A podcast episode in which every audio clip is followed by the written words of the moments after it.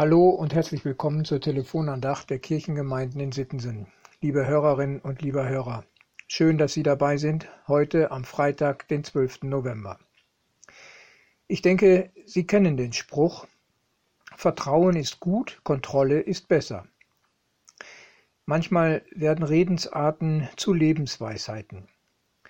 Sie beruhen auf Erfahrungen, die von vielen, ja vielleicht von den meisten Menschen geteilt werden. Es gibt aber auch Bereiche, da bleibt es eine offene Frage, was wirklich besser ist. Und so mancher möchte hinter einer Behauptung lieber ein Fragezeichen setzen und dadurch ausdrücken, ist das wirklich so? Ein paar Beispiele. Fortschritt ist besser als Stillstand. Haben ist besser als brauchen. Draußen ist besser als drinnen. Jede Bewegung ist besser als gar keine. Vorsicht ist besser als Nachsicht. Aus der Losung und dem Lehrtext für diesen Tag entnehme ich, Demut ist besser als Hochmut. In Jesaja 2, Vers 12 heißt es, Ein Tag des Herrn der Herrscharen kommt über alles Stolze und Hohe und über alles, was sich erhebt, und es wird niedrig sein. Und im ersten Petrusbrief, Kapitel 5, Vers 5, da lesen wir, alle miteinander bekleidet euch mit Demut, denn Gott widersteht den Hochmütigen, aber den Demütigen gibt er Gnade. Liebe Hörerinnen und liebe Hörer, empfinden Sie das auch so? Demut ist besser als Hochmut? Für Gott scheint die Sache klar ich sage es mal sehr salopp und rede sehr menschlich von Gott, er mag die Hochmütigen nicht so. Alles Stolze und Überhebliche liegt ihm nicht so.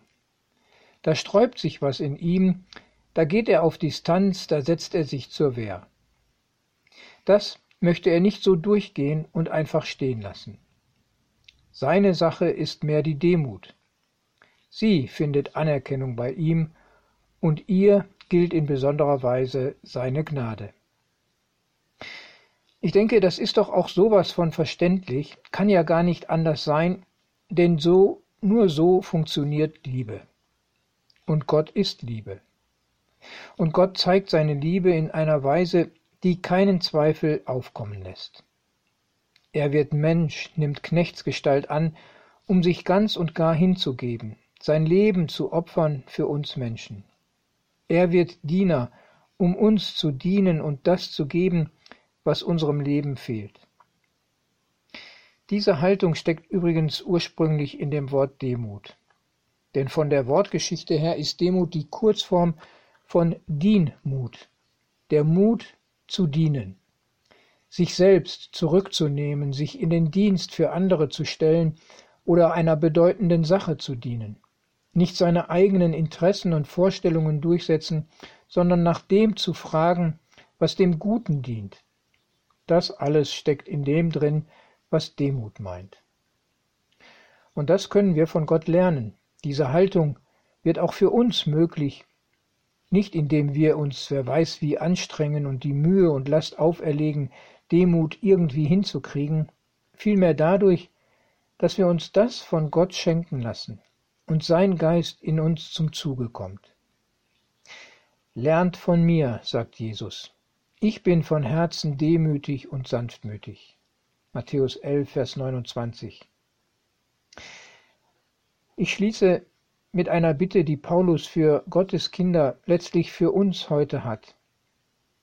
Er sagt, Seid nicht selbstsüchtig, strebt nicht danach, einen guten Eindruck auf andere zu machen sondern seid bescheiden und achtet die anderen höher als euch selbst.